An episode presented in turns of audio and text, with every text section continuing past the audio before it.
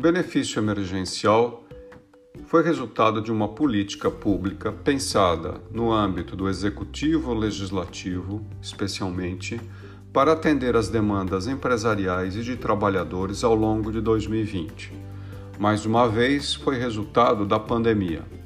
Entre outras políticas, essa consistiu na transferência direta de rendimentos ou de, de suportes, basicamente benefícios, às empresas que puderam afastar os trabalhadores das atividades com redução de horas e aí a complementação e transferência do pagamento para o governo.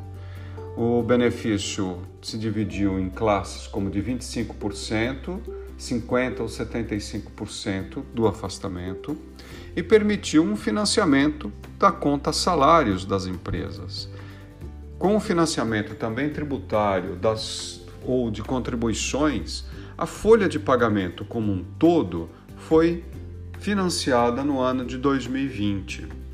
Então, não só o valor ou os valores transferidos diretamente às empresas para beneficiar trabalhadores foi o que aconteceu, mas também a contrapartida de outras contribuições e tributos que compõem a folha de pagamento. Por isso, salários, contribuições e tributos compõem o que a gente chama aí de folha global de pagamento das empresas.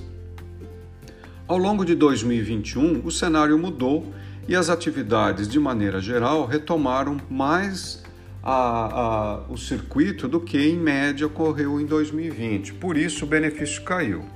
O total de benefícios concedidos, em termos de números e valores, atingiu praticamente um terço de 2020, uma redução bastante drástica.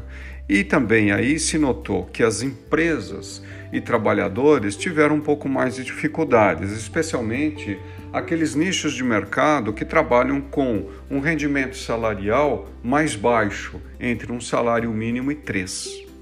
Então, a atividade econômica em municípios, estado e no conjunto para o Brasil sofreu um pouco mais de restrição ao longo de 2021. Parece que não, mas as transferências de renda ou programas de transferências de renda básica são essenciais para um país que tem uma alta desigualdade social, é resultado basicamente de uma tributação mal feita. Então, o que a gente vive hoje no cenário de 2022 é mais de atividade retomando com força endógena, ou seja, de mecanismos próprios, com expectativas baseadas muito mais em normalidade do que pandemia.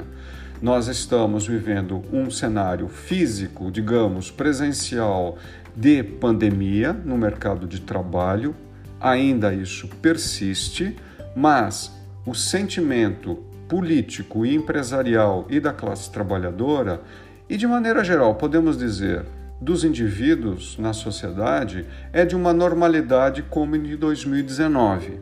Há, portanto, uma incoerência. O mercado de trabalho e as condições objetivas da pandemia ainda existem. Colocar as expectativas de normalidade como a que ocorreu em 2019 é uma incoerência e que pode dar resultados ruins. Portanto, cabe a cada um fazer uma sintonia, um plano mais adequado ainda a uma realidade que não se dissolveu e não foi totalmente resolvida.